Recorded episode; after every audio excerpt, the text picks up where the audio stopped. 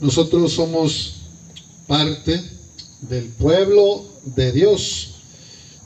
Somos peregrinos en este mundo y vamos camino a la casa del Padre. En Antiguo Testamento, toda la Biblia, ¿verdad? todo el Antiguo Testamento es la experiencia del pueblo de Israel, de Dios, el pueblo peregrinando, buscando la tierra prometida. Y entonces también se presentan los profetas que hoy aparecen en el Evangelio.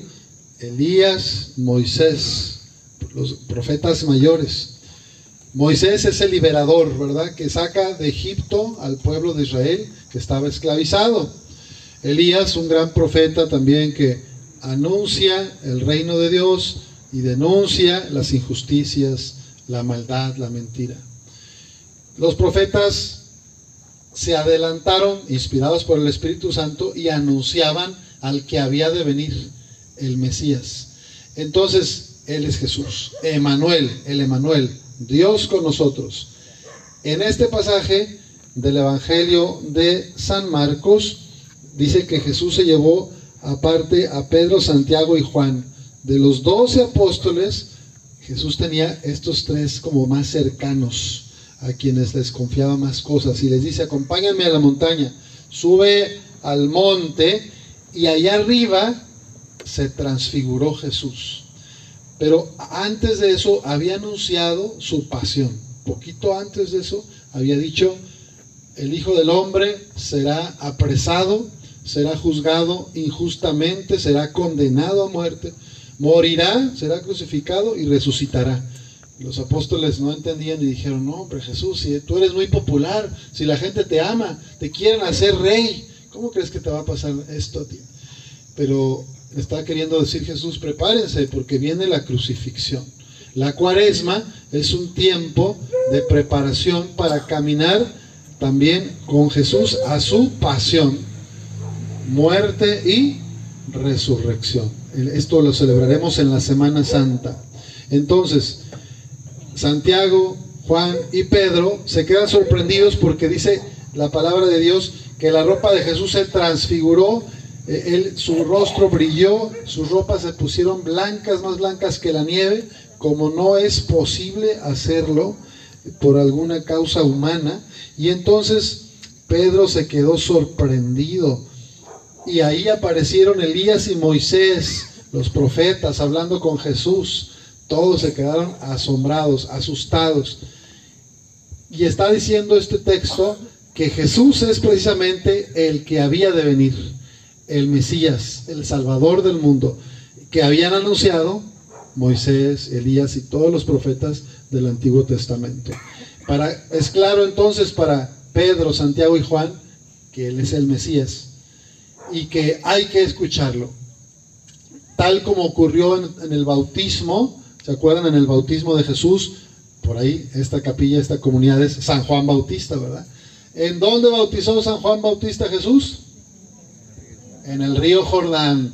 Y ustedes que se van a festejar el 24 de junio, su fiesta patronal, pues recuerdan, es el trabajo de Juan el Bautista, que fue el último de los profetas del Antiguo Testamento, fue, es el precursor, el que anuncia a Jesús. Yo no soy digno de que ni siquiera de desatar de las sandalias. Yo los bautizo con agua, pero el que viene después de mí los bautizará con el fuego del Espíritu Santo. Está hablando de Cristo. Juan el Bautista anunció también a Jesús y en aquel momento en el bautismo en el río Jordán también se escuchó una voz, ¿se acuerdan que dijo, este es mi hijo muy amado en quien pongo mis complacencias, escúchenlo. Y ahora, ya Jesús grande, ya en su vida pública y poco antes de morir, en la transfiguración, en el monte, con sus amigos, se vuelve a escuchar. Se abre la voz, una nube los cubrió con su sombra y de la nube salió una voz que decía, este es mi Hijo amado, escúchenlo. Se trata entonces de una confirmación. Esto mismo que ya había sentido Jesús y que había vivido la gente que estaba alrededor, él es el Mesías. Ahora Dios vuelve a confirmar, Él es el Hijo de Dios. Y entonces la vida cristiana consiste en escuchar la palabra de Dios y en encarnarla como lo hizo su Hijo. Cristo es la palabra del Padre. Él es el rostro de la misericordia de Dios Padre. Y tú y yo, todos los fieles bautizados, estamos llamados a seguir a Jesús en su camino de vida, de entrega, de pasión, de muerte y resurrección. Si queremos ser felices en este mundo, hay que seguirlo a Él. Él es el único que nos puede dar felicidad espiritualmente. No hay nada en el mundo que nos pueda llenar el corazón. Nuestra sed es de infinito, es de lo grande. Por más casas, coches, ropa, lo que te guste, las cosas materiales no nos dan la felicidad. Por un ratito lo ay, qué bonito, ya está en la moto. A la semana ya sientes un vacío, porque la felicidad no está en lo que compras, no está en lo material. ¿Quién nos va a llenar el corazón? ¿Quién nos va a hacer felices aquí y en la vida eterna? Jesús. Porque Él es el camino, la verdad y la vida.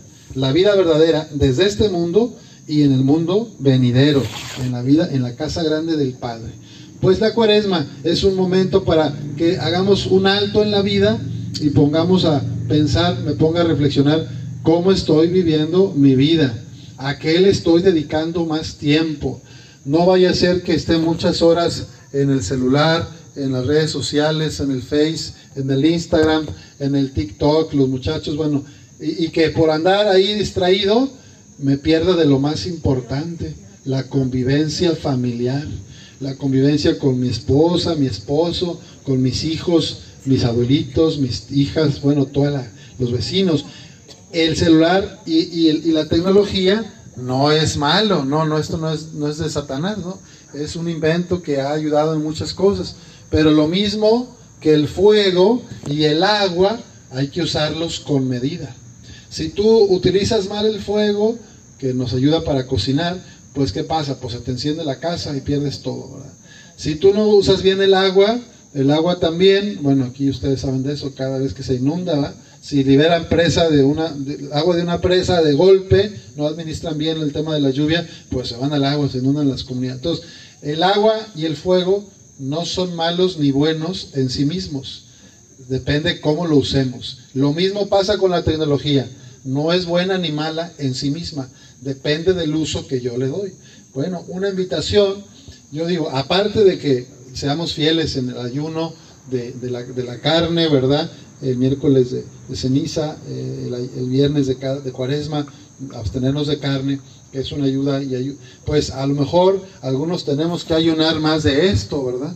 Ayunar de, redes sociales un poquito para estar más en oración, más en conocerme a mí misma, a mí mismo, en recuperar mis sueños, en dónde me perdí, este, por qué estamos peleando tanto en la familia, por qué dejé de hablarme con aquella vecina, ¿Por qué me enojé con esta persona de la escuela, de mis hijos? Entonces, eso, la cuaresma es tiempo de reflexión, revisión de vida, para replantearnos. La cuaresma hay que vivirla en tono de re, reflexión, reconciliación, renovación, restauración.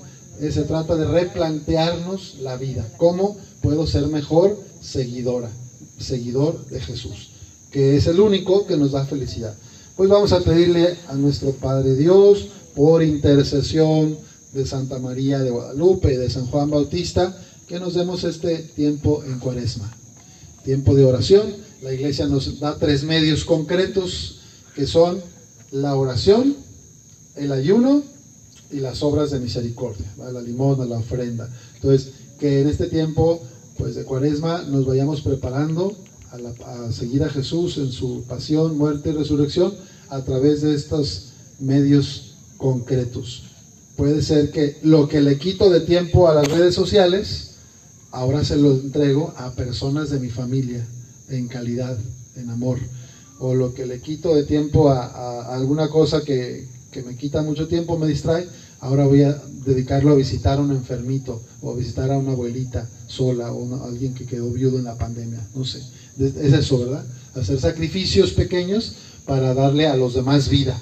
De eso se trata, las obras de misericordia. Pues el Señor nos, nos acompañe y nos ayude a todos a revisar nuestra vida, reconociendo que cada día que Él nos regala es la oportunidad de cambiar para bien. Así sea.